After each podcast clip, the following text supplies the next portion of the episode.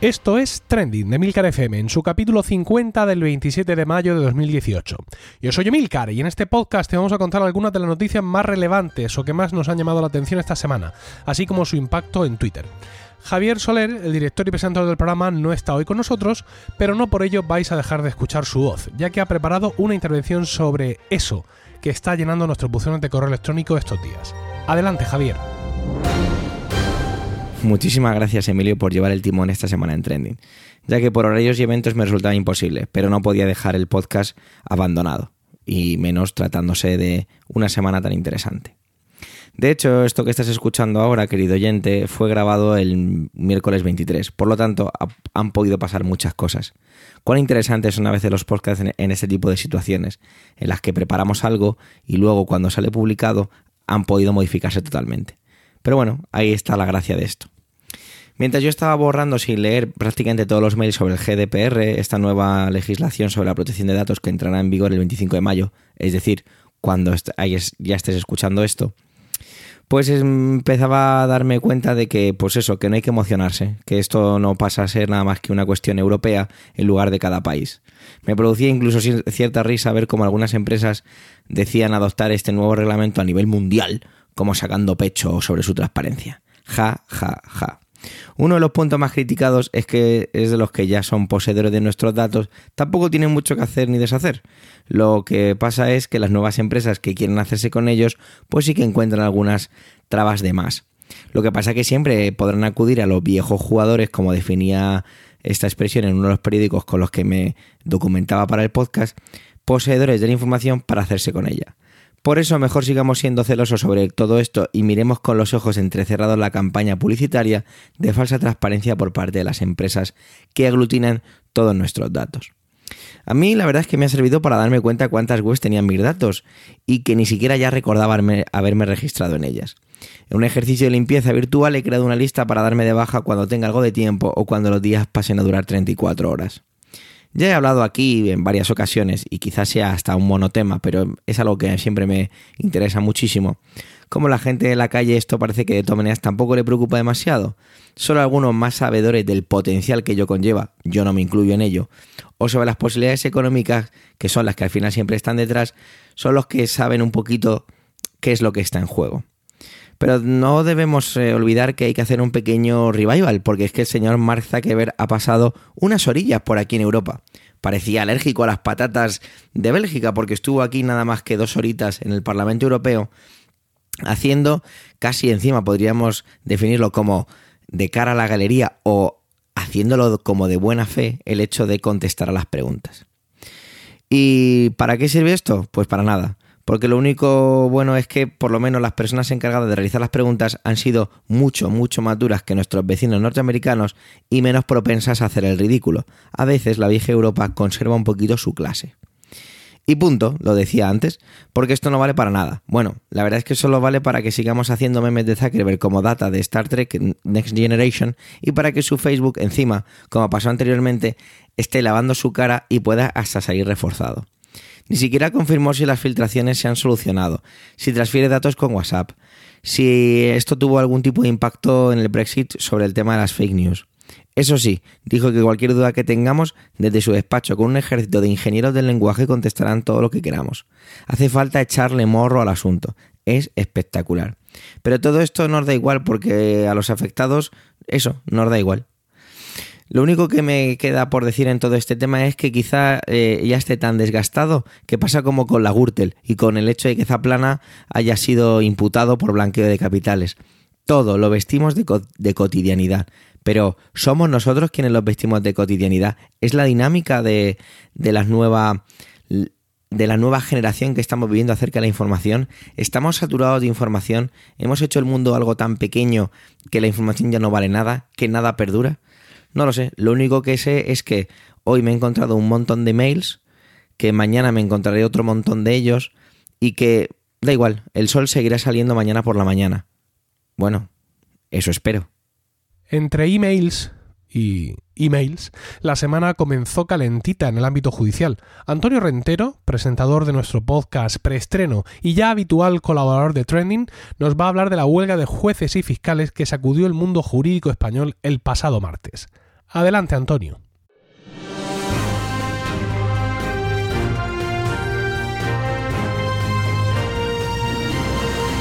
Saludos, soy Antonio Rentero del podcast Preestreno y hoy no he venido a Trending a hablaros de cine. Hoy he venido a Trending a hablaros de derecho.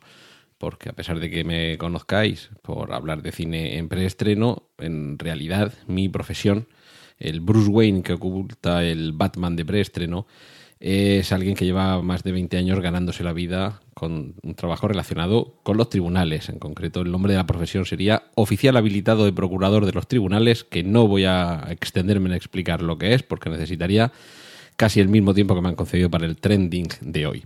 Y el, tema es la huelga en la justicia española, un hecho absolutamente insólito que tuvo lugar, eh, casi se podría decir que histórico, que tuvo lugar este, eh, este pasado día 22 sobre todo por, eh, digo insólito, porque concitó el acuerdo de las cuatro asociaciones mayoritarias de jueces y magistrados y las tres asociaciones de fiscales.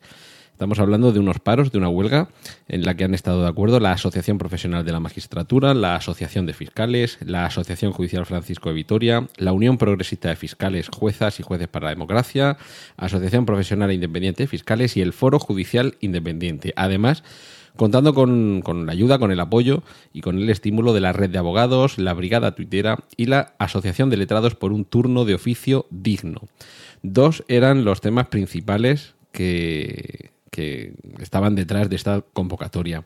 La dotación de medios en todos los escalafones, en, todas las estructuras, tanto para los jueces y fiscales como para el resto de, de, los brazos, digamos, que dependen directamente de la administración de la justicia, pero también la convocatoria obedecía a una necesidad que es casi tercermundista tener que recordarlo. El turno de oficio está dotado de una manera misérrima. El turno de oficio es la asistencia jurídica gratuita de letrados o de procuradores, que eh, ya desde aquí, como digo, no me voy a extender más, mm, porque es lo que más me toca a mí dentro de mi profesión, pero básicamente supone que a quien no tenga unos medios suficientes para pagarse la labor de un, de un, profesional, como es el abogado, como es el procurador, eh, el Estado, supuestamente el Ministerio de Justicia, le dota de medios para ello. El problema es que efectivamente los abogados y los procuradores en el turno de oficio hacen su trabajo, pero lo que cobran es eh, poco, tarde y nunca. Es decir, mm, unas cantidades ínfimas. Eh, desde luego mm, es vergonzoso compararlas con lo que sería el equivalente a cobrar por ese mismo asunto cuando el, el cliente no tiene esa situación de penuria económica. Pero es que además eh, eh, el problema que se añade es que se tarda mucho tiempo en cobrar, ya digo, unas cantidades que son de auténtica vergüenza. Por otro lado, como digo, eh, y sobre todo el, quizá el, impulso principal estaba en la infradotación de medios que tienen también jueces y fiscales al hacer su trabajo. Especialmente en estos días se ha ido conociendo algo que, bueno, los que estamos dentro sí que, sí que lo sabemos, estamos más o menos al corriente, pero que el común de los ciudadanos desconoce. Y es que por una guardia, es decir, más allá de eh, la jornada laboral habitual de un juzgado, mm, el juez y el fiscal tienen que estar de guardia porque los delitos y los eh, accidentes y, demás historias, pues claro, no, no, suceden en horario de oficina, pueden suceder a partir de las 8 de la tarde o de madrugada.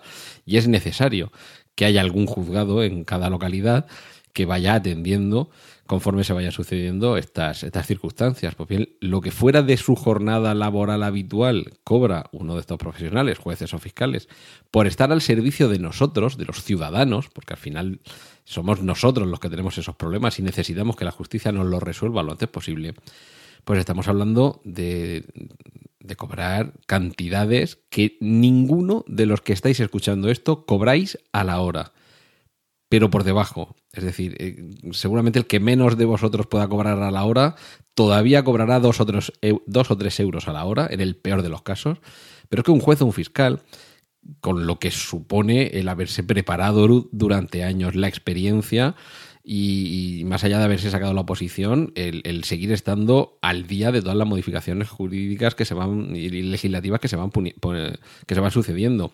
Todo ese esfuerzo se recompensa más allá de tu horario laboral habitual, es decir, noches, tardes, madrugadas, tener que desplazarte a levantar un cadáver, tener que tener que dilucidar eh, en, prácticamente en, minutos si alguien es lo suficientemente peligroso como para que pase la noche en el calabozo o se puede ir a su casa, pues todo eso puede suponer que el emolumento que se cobre sea de apenas céntimos a la hora.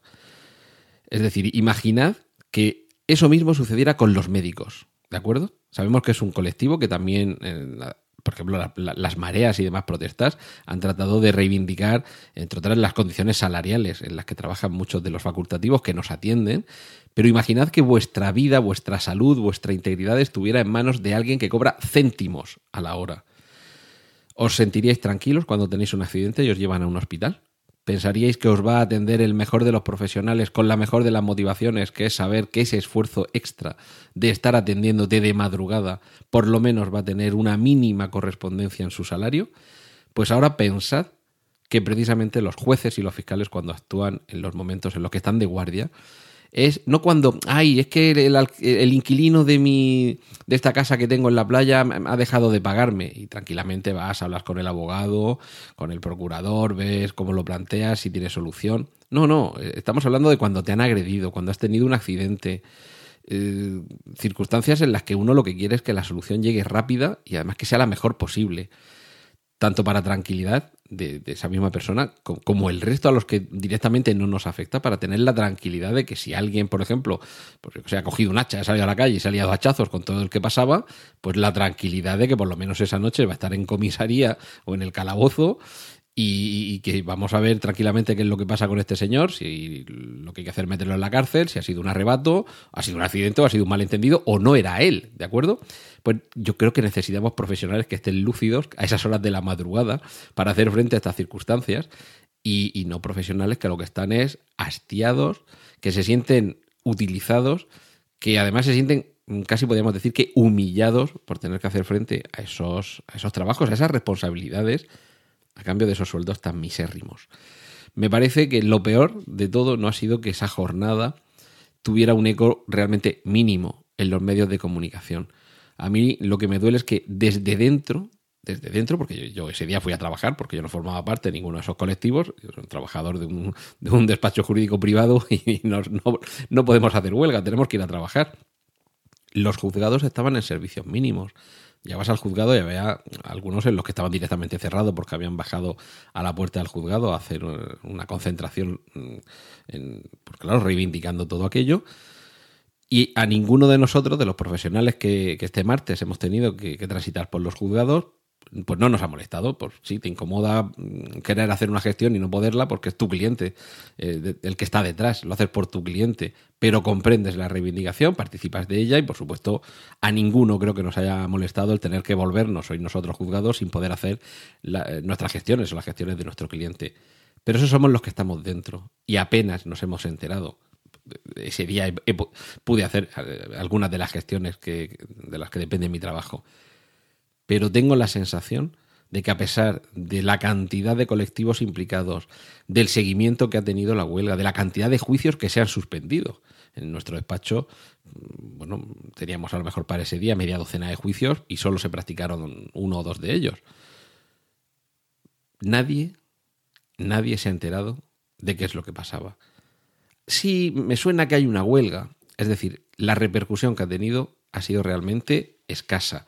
La repercusión en los medios, claro, siempre hay que vender el conflicto, pero la repercusión en los medios no es que se diga mucho y se oiga mucho en la tele, en la radio, en la prensa, en Internet, es que cale en, la población, en quien se está informando, en el ciudadano, que creo que a pesar de, de esta huelga, ya digo, histórica e insólita, no ha llegado a tomar conciencia de lo grave que es la situación no ha llegado a comprender por qué estos señores tan serios y con la toga se ponían en la puerta del juzgado en lugar de estar eh, ejerciendo su labor. Y lo que es más triste, temo que no va a cambiar realmente nada. Es una situación lamentable, tenemos una justicia que, quizá debería ser uno de los pilares de, la vida en, sociedad. Y realmente en estos últimos tiempos en los que la política está ocupando las páginas de los medios precisamente por la acción de la justicia, estamos viendo cómo ahora se condenan circunstancias delictivas de hace una o dos décadas.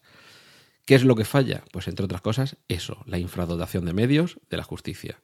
Si pagas con cacahuetes, obtendrás monos. Y, por desgracia, llevamos mucho tiempo en el que no hay otra forma de actuar, porque solo son cacahuetes lo que va cayendo de la mano del Estado. Espero no haber sido demasiado eh, pesimista con esto y espero que a pesar de todo sigáis confiando en la justicia. Y ahora os dejo que sigáis disfrutando de los contenidos de Trending. Un saludo de Antonio Rentero. Pero el martes hubo al menos un juzgado que no tuvo más remedio que trabajar, como ya sabemos. La obsesión por el poder político y la búsqueda del enriquecimiento económico personal han sido las dos constantes de la carrera de Eduardo Zaplana. Su participación en las escandalosas cintas del caso Naseiro no impidió que llegara a la alcaldía de Benidorm, con el imprescindible voto de una concejala transfuga y posteriormente a la presidencia de la Generalitat Valenciana y al gobierno de Aznar.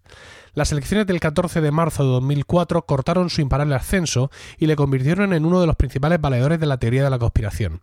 Ahora se enfrenta a un futuro incierto. En este libro se desentrañan las turbias tramas de servidumbre e intercambio de favores con dinero público que ha ido tejiendo para alcanzar sus objetivos. Varios de sus más estrechos colaboradores están imputados en diversos procedimientos judiciales. Julio Iglesias, El Pocero y otros grandes promotores inmobiliarios son algunos de los amigos de Zaplana directamente beneficiados por su gestión al frente de las instituciones públicas. Esto que os he leído es la reseña del editor, es decir, lo que vemos ahí en la contraportada, de un libro. Se llama Zaplana, el brazo incorrupto del PP, de Alfredo Grimaldo. Es un libro publicado en 2007 con un título evidentemente cargado de ironía. El libro, al parecer, se lee de una sentada, pero si no tenéis tiempo, leed al menos lo que escribió sobre el periodista Pascual Serrano en su blog en diciembre de 2007. Lo tenéis, el enlace eh, lo tenéis ahí en el, en el momento que vamos a publicar las notas del programa. Eduardo Zaplana fue detenido a las 8 de la mañana del pasado martes en Valencia la Unidad Central Operativa de la Guardia Civil y la Fiscalía Anticorrupción sitúan a Zaplana y al resto de detenidos en una estructura para blanquear dinero que mm, habría permanecido oculto en Uruguay procedente del cobro de comisiones ilegales de su etapa de presidente de la Generalitat hablamos de unos 10,5 millones de euros y se han producido mm, numerosos registros en dependencias oficiales de la Generalitat para requerir expedientes del plan eólico y de la privatización de las ITV, que son al parecer los dos expedientes que eh, darían origen a esos 10,5 millones de euros. A todos los integrantes de la red se les atribuyen delitos de blanqueo de capitales, desvío de fondos y malversación de caudales, entre otros delitos. Si leéis el libro o ese artículo que hemos citado, veréis que el motivo por el que le detienen puede ser perfectamente calderilla comparado con todo lo que este individuo ha podido amasar en su carrera no política sino delictiva. Su familia niega rotundamente el cobro de comisiones a cambio de contratos públicos y considera increíbles las acusaciones de la Guardia Civil, ¿no? Como si la Guardia Civil pudiera realizar detenciones en base a suposiciones que realizan una mañana y no en bases a años, dos años en este caso de investigación, que es lo que ha llevado la denominada Operación Heral. La familia de Zaplana asegura que nunca ha percibido soborno alguno y mucho menos a cambio de contratos eólicos o de inspecciones técnicas de vehículos. Realmente si nunca ha recibido soborno, la segunda parte frase, ¿no? Porque suena algo así como con, qué raro, ¿no? Con todo lo que hemos hecho y que ahora nos detengan por eso. Y dígonos porque su mujer también ha sido detenida y sus hijas están siendo investigadas, sobre todo una, María Zaplana, quien trabaja como asesora en la Secretaría de Estado de Turismo y ha quintuplicado su patrimonio inmobiliario en los últimos meses, sin hipotecas, al igual que su padre. Entre los 22 registros practicados por la Guardia Civil, uno se ha producido en la Consejería de Economía de la Generalitat Valenciana.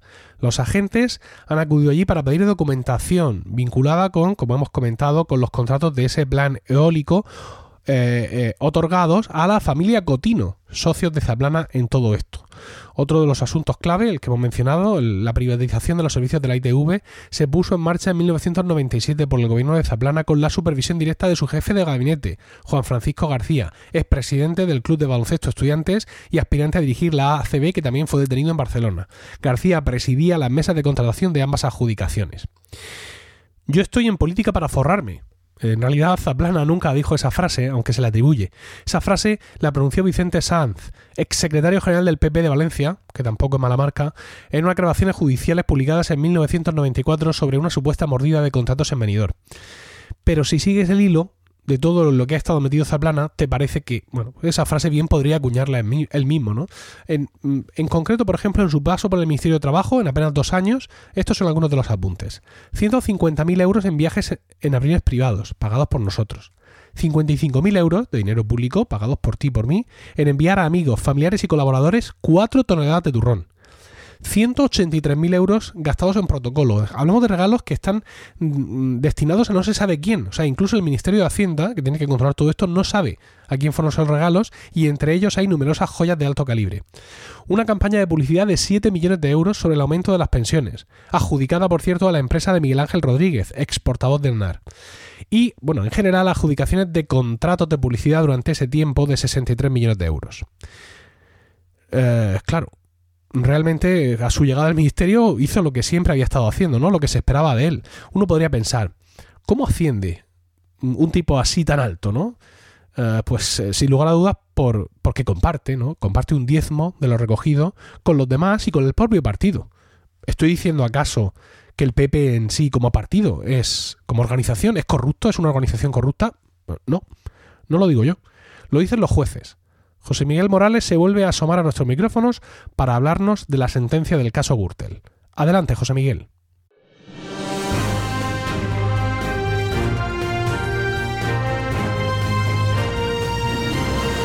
Hola a todos. Soy José Miguel Morales del podcast Están locos estos romanos, acudiendo presto a la llamada del gran jefe Milcar para cubrir el que sin duda ha sido el tema político de la semana, la sentencia del caso Gürtel.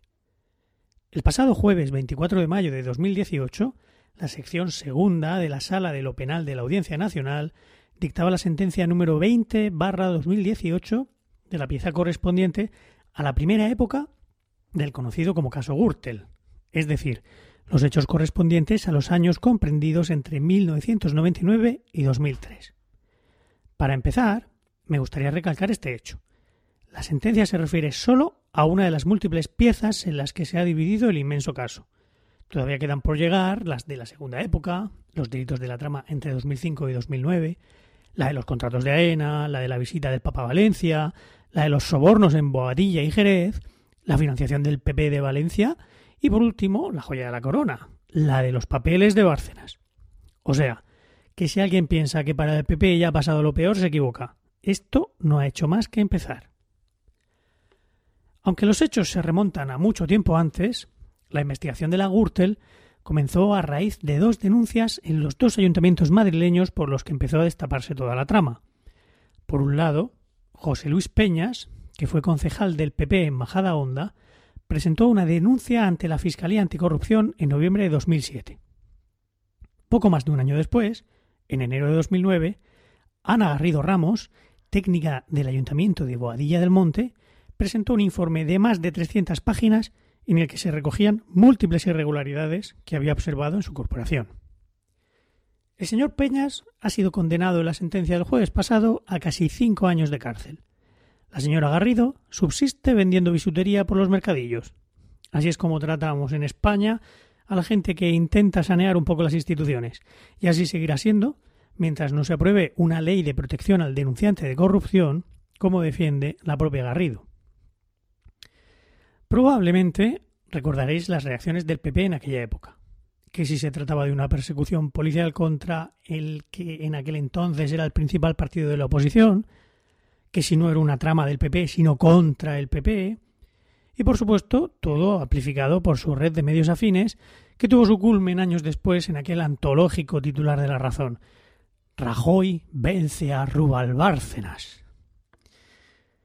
Como resultado de las investigaciones de la Fiscalía Anticorrupción, el juez, Garzón inicia la investigación judicial del caso en febrero de 2009. El caso, que había empezado por dos pequeños ayuntamientos madrileños, creció y creció afectando a diputados regionales, presidentes autonómicos, diputados nacionales y senadores, lo que determinó su devenir procesal pasando a ser troceado y a un sinfín de movimientos entre la Audiencia Nacional, los tribunales superiores de Madrid y de Valencia y el Tribunal Supremo. No quiero entrar en los detalles de la larguísima instrucción del caso. Solo recordar el loable desempeño del juez Pablo Ruz ante todos los palos en las ruedas que le fueron metiendo desde diversos ámbitos, como por ejemplo la destrucción de los ordenadores de Bárcenas en la sede del PP, intentando hacernos creer que ese era el procedimiento habitual. También es reseñable la declaración que le tomó al propio Bárcenas, en la que el ex tesorero reconocía haber hecho en marzo de 2010, no hace ya no hace tanto tiempo, sendos pagos de 25.000 euros en sobres llenos de billetes de 500, uno para el señor Rajoy y otro para la señora Dolores de Cospedal. También es reseñable el hecho de que a raíz de unas grabaciones ordenadas por el juez Garzón al principio de la instrucción, uno de los acusados denunció al juez por prevaricación, lo que terminó con la condena a 11 años de inhabilitación del magistrado en el año 2012, que lo convirtió, curiosamente, en el primer condenado por la trama Gürtel. Venga, Baltasar, que ya queda menos. Fue también durante la instrucción del caso cuando el diario El País publicó los famosos papeles de Bárcenas, en los que aparecían pagos sustanciosos a muchos dirigentes del PP, entre ellos a un misterioso M. Rajoy, cuya identidad nadie ha podido descifrar hasta la fecha. El Mundo, por su parte, publicó en 2013 ciertos SMS que se intercambiaron Luz Bárcenas y esta vez sí Mariano Rajoy, en los que el segundo animaba al primero a resistir y a ser fuerte, pese a que ya todo el mundo sabía que el ex tesorero del PP atesoraba una fortuna en Suiza. Y así, poco a poco, vamos acercándonos a la fecha en la que se abre el juicio oral en la Audiencia Nacional, el 4 de octubre de 2016. Durante las sesiones que se sucedieron tuvimos la posibilidad de presenciar memorables testimonios, entre los que obviamente destaca el de nuestro aún presidente del gobierno, en el que declaró que nunca conoció la existencia de los papeles de Bárcenas y que no cobró sobresueldos. Aprovecho para recordar que en España mentir en un juicio cuando se declara como testigo es delito. El 17 de noviembre quedaba visto para sentencia el caso. Más de medio año, el 17 de noviembre quiero decir de, de, este año pasado, el 17 de noviembre de 2017, más de medio año ha necesitado el tribunal para redactar los casi 1.700 folios de la sentencia. Sentencia que casualmente se publicó horas después de que en el Congreso de los Diputados el PP consiguiese al fin los apoyos suficientes para aprobar sus presupuestos. Caramba, qué coincidencia, que dirían Lelutier. Supongo que a estas alturas ya estaréis familiarizados con su contenido. A Francisco Correa le han caído 51 años y 11 meses, a Pablo Crespo 31 años y medio, a Luis Bárcenas 33 años, 4 meses y no nos olvidemos de los 44 millones de multa otras condenas menos duras pero muy significativas son la del propio PP y la de la exministra Anamato, que son a título lucrativo, lo que viene a querer decir que aunque directamente no hicieron nada malo, sí que se lucraron con todo esto a sabiendas del origen ilícito del dinero. Con respecto a la condena del Partido Popular, aclarar que en aquella época no existía la responsabilidad penal de los partidos ni el delito de financiación ilegal. Pero, tal y como dice Ignacio Escolar en el diario.es, con los mismos hechos probados de esa sentencia, si hubiesen ocurrido hoy, el Partido Popular habría tenido una condena penal. Otra de las cosas que me resulta curiosa de la sentencia es que el que probablemente sea el tercer acusado más famoso después de Correa y Bárcenas ha resultado absuelto. Efectivamente, frente a los 51 años que le han caído a Correa, Álvaro Pérez el Bigotes se va de rositas. Y hablando de rositas, doña Rosalía Iglesias, señora de Bárcenas, como ella misma afirmó uno de los famosos SMS con Rajoy, ha sido condenada a 15 años y un mes. Este hecho es especialmente significativo ya que existen sospechas fundadas de que Luis Bárcenas se ha estado portando bien últimamente con el PP con la condición de que su mujer no pise la cárcel. El día que publicamos esto, 27 de mayo de 2018, aún no se sabe si los condenados irán a prisión o se les aplicará la doctrina Urdangarín, dejándolos en libertad a la espera de ver qué pasa con el recurso interpuesto ante el Tribunal Supremo. En el momento en que doña Rosalía pise la cárcel, sabremos finalmente si Luis el Cabrón iba de farol cuando afirmaba tener un vídeo del presidente del gobierno cobrando 4.900 euros en negro, entre otra extensa documentación comprometedora que según él ocupa al menos 14 maletines. No quiero terminar mi intervención sin recordar también que la sentencia afirma que el testimonio de los dirigentes del PP negando la existencia de la caja B no tiene suficiente verosimilitud. O sea, que el tribunal no se cree el testimonio del presidente del gobierno. Ahí queda eso. Y luego está lo de la moción de censura. Pero bueno, eso ya es otro tema que trataremos en otro momento, quizá la semana que viene. Ya veremos. En cualquier caso, muchas gracias a todos los que habéis llegado hasta aquí y si conocéis a alguno que no ha llegado, dadle las gracias también de mi parte. Hasta pronto. Jueces y fiscales contra la falta de medios y las injerencias del gobierno en su labor. Un exministro detenido el partido del gobierno beneficiario de delitos de corrupción, la izquierda, con sus habituales complejos, haciendo un plebiscito sobre la compra de un chalet de uno de sus líderes, una moción de censura que paraliza la legislatura. Bueno, una semana realmente explosiva, ¿no? Como si todo el mundo se hubiera vuelto loco. En Estados Unidos casi todas las semanas son así desde que llegó Trump, pero nuestra democracia realmente es menos robusta y todo esto puede estar pasando factura a nuestra clase política, una factura que le resulte imposible de saldar. Y sobre este tema versa la última intervención de hoy. Adelante, Manuel.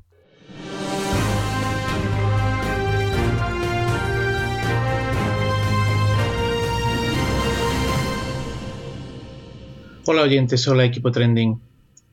Mi abuelo decía que para hacer un buen canasto se necesitan buenos mimbres. Nunca le vi hacer un canasto ni nada que se le pareciese, ni tan siquiera unos mimbres entre sus manos. Sin embargo, esta era una frase que él repetía. Me había prometido a mí mismo que no hablaría de política ni en público ni en privado durante una temporada, y mucho menos en un episodio de Trending. Uf, qué difícil, ¿no? Con lo que está cayendo. No sé si esta intervención va a romper mi promesa o no.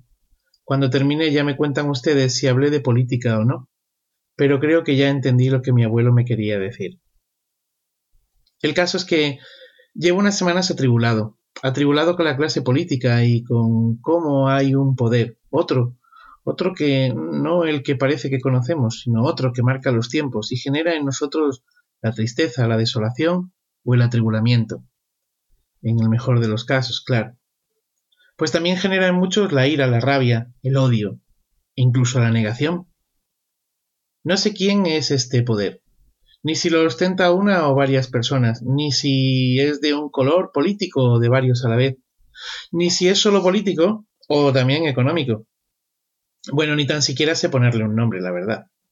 Pero cada día estoy más convencido y que hay un poder que nos lleva por donde quiere que vayamos en cada momento. Tal vez alguno de ustedes estará pensando que estoy conspiranoico. No lo voy a negar por si al final se demuestra, porque así es. Aunque mi atribulamiento viene de lejos, pero digamos que desde el asunto Cifuentes ha ido en aumento. Lo de Cristina Cifuentes y el máster es ya casi anecdótico a estas alturas, pero me hizo pensar que las corruptelas y el descrédito de la universidad había ido más allá, pues de esa famosa endogamia del profesorado, esa que estuvo tan patente en los años 80 y 90, donde las plazas docentes universitarias se creaban con perfiles muy concretos, tanto que era casi imposible acceder sin padrinos a ninguna de ellas. Lo viví en mis carnes y sé de lo que me hablo. Lo que siguió después, ya por todos conocido, es que a Cifuentes se la cargan de la vida política por el famoso vídeo de las cremas. Vale, pero. ¿Pero qué me dicen de esos comentarios sobre quién había filtrado el vidrio y que parece ser que había salido de las filas del propio partido? Fuego amigo, decían. Pues vaya tela, ¿no? El partido no es tu amigo. ¿Y qué me dicen del borrado y las correcciones de currículum en las webs de los partidos y del propio Congreso? Me preguntaba una vez más si esta tropa es de fiar. Si los amigos te disparan con fuego, y lo que hoy soy, eh, académicamente hablando, mañana dejo de serlo, pues no sé. A mí particularmente me atribula. Creo que a esto le siguió el asunto Quintorra, la polémica sobre sus tweets arremetiendo contra los españoles, que para algunos tienen que ver con el racismo y el supremacismo. No diría yo que sean para tanto. Ahora bien, que el nuevo presidente de la Generalitat de Cataluña falta al respeto y puede herir la sensibilidad del pueblo español, no me cabe la menor duda. Y que lo soluciona con un pido disculpas, como si aquí no hubiera pasado nada, tampoco me sorprende. Ojo que no estoy pidiendo su cabeza, ni mucho menos. Pero es que me cansa ya la manera que tienen muchos de, eh, de banalizar con sus palabras, sus cargos y sus funciones. Parece que cuando uno entra en política tiene varios salvoconductos. Por ejemplo, el de pedir disculpas por lo dicho o hecho sin estar convencido de ello. El de cambiar el discurso que le llevó a ocupar el cargo que ocupa, le hace el caso Pablo Iglesias, Irene Montero y su chalet. El de pasar la patata caliente a otros, Bárcenas, Gürtel, los Eres, con el señorías, yo no sabía nada. Parece que con eso se arregla todo. Ah, y hay otro, el de estar imputado en algún caso en investigación y por ello poder ser consejero de un gobierno autonómico o estar en primera línea de la política. Como no hay nada probado, pues tampoco hay nada que hacer, ¿no? Bueno, yo diría que tampoco hay vergüenza, ¿verdad? El fin de semana pasado se hablaba aquí del chalet de los Iglesias Montero. Mira, sinceramente, que cada uno se gaste el dinero donde le plazca, pero que no vaya dando lecciones éticas o discursos morales a los demás. Todos tenemos derecho a cambiar. ¿Has cambiado? Pues ya está. Pero que ahora no me lo vendan con un referéndum. Qué manera de pasar la patata caliente a los demás, ¿no? Pobres bases. Ale, ale, las bases, a decidir, a decidir. Y y bueno, pues ¿qué, ¿qué, decir de lo que ha ocurrido en estos tres o cuatro últimos días, ¿no? Pues clama al cielo. No solo por la detención de, de Zaplana y la sentencia de la Gürtel en Madrid, con lo que además supone que un partido político en democracia se haya lucrado de las instituciones públicas y por ende a algunos de sus miembros, o por los registros en Cataluña por ese presunto desvío de dinero destinado a ayuda al desarrollo, y que podrían haber ido hacia el proceso sino por la falacia de unos políticos dignos. No lo son. No, son dignos. O por los dimes y los diretes hacia una moción de censura que me atribula una vez más. No sé si se han dado cuenta que el voto particular de la sentencia de la Gürtel madrileña de uno de los jueces se demoró hasta que los presupuestos generales no estuvieron aprobados con el apoyo del PNV que digo yo que el PNV ahora a ver por dónde sale con esta situación. ¿Es casualidad que se junten en el tiempo la detención de Zaplana y la sentencia que condena al PP? ¿Es casualidad que las detenciones y registros relacionados con el desvío de fondos para el proceso eh, se haga a la vez que el resto de escándalos de corrupción? Dicen los independentistas que es una cortina de humo por los otros temas. Puede, o no, o puede que sea verdad. Pero lo cierto es que esta y otras casualidades son muchas casualidades. Dicen algunos analistas políticos y de sociedad que esto es lo que pasa cuando los partidos se mantienen legislatura tras legislatura en el poder, con la confianza de los ciudadanos, con la fe ciega de los votantes, y que por eso los escándalos Puyol en Cataluña, los Taplana y la Gürtel en Valencia, la Gürtel madrileña, etcétera, etcétera, etcétera. Si los analistas tienen razón, me pregunto qué pasará cuando se abran los cajones de los despachos de otras comunidades autónomas, como Andalucía, por ejemplo.